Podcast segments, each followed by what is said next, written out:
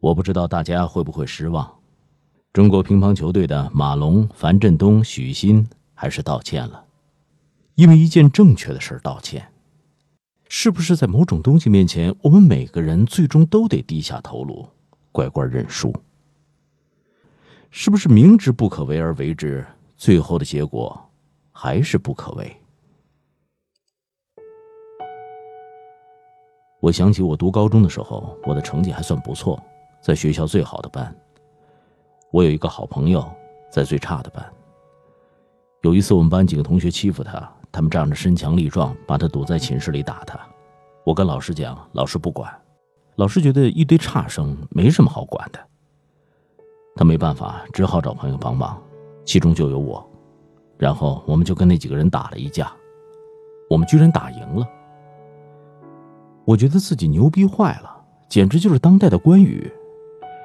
但对方家长叫了几车人来，让老师好好教育我们。于是老师把我们一个个叫过去道歉，还要开除我的朋友。我特别生气，老师自己不管事儿，好意思教育我们吗？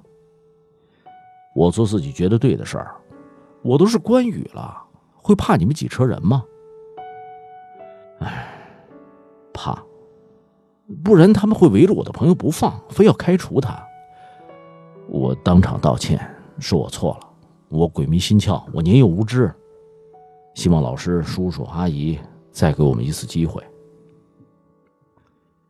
老师说：“好吧，你给我写份检讨，保证自己以后再也不会打架了，保证再也不跟他来往了。”这我能忍吗？我一个热血少年，能因为你们几车人就跟自己的好朋友绝交？还真能。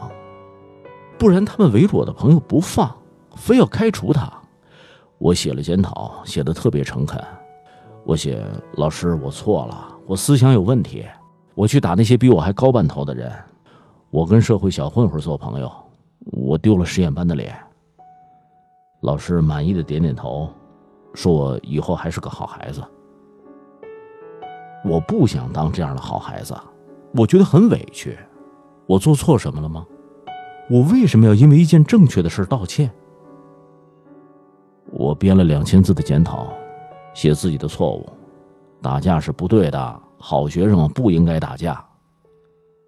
可恶人都欺负到头上来了，也不能动手吗？我低头耷了脑，满脸堆笑的跟老师说对不起，说以后再也不跟我的朋友来往了。可他真是坏人吗？他善良真诚，就是成绩差一点。我想跟老师争吵，但我看着我的朋友，我看着他惊慌的眼神，我不想他被开除。我想，我还是怕了。这个世界操蛋的地方就在于，你得因为正确的事情道歉。虽然你勇敢的燃烧自己，你还是得说对不起，尽管你并不知道你对不起谁。你还是得写检讨，尽管你不知道自个儿错在哪里。集体发声，又集体道歉，重新燃起的热血，好像又都凉了。我们是不是终究拗不过这个世界需要秩序、需要易于管理、需要西天取经的孙悟空，不需要大闹天宫的孙大圣？我们是不是只能带上金箍？在紧箍咒响起的时候，乖乖的跟老师道歉。师傅，别念了，我错了。唉，我不知道答案。我只知道在《西游记》里，唐僧念过无数次紧箍咒，每次孙悟空都说自己错了，但他下次还是这么干。我只知道高中的时候，我写了检讨，道过歉以后。当天下午，我就跟我的朋友一起去吃了晚饭。我还是跟他一起走，一起吃饭，一起打球。我从来没有跟他断过来往。有人要欺负他，我还是会站出来帮他打架。我只知道这种所谓的混账事儿，我们小时候做的太多了。我们逃课去听五月天的演唱会，我们喜欢隔壁班的女生，我们对抗学校不合理的制度，我们为了朋友意气用事。后来，我们两千字的检讨信随手拈来，心中的正确，从未更改。我们一直在道歉，但我们从来没有放弃过做对的事情。即使有一天你被逼到绝境，你不得不低头，你也要记住：为了一件正确的事情道歉，是因为你做了一件正确的事儿。这件事儿的本身才是意义。道了歉，仍未迷失过心中最初的目的地。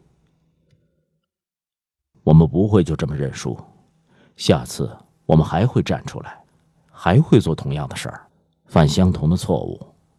血不会就这么凉掉。我们道歉了吗？道歉了。我们妥协了吗？不会的。你知道错了吗？知道了。那你下次还这么干吗？干。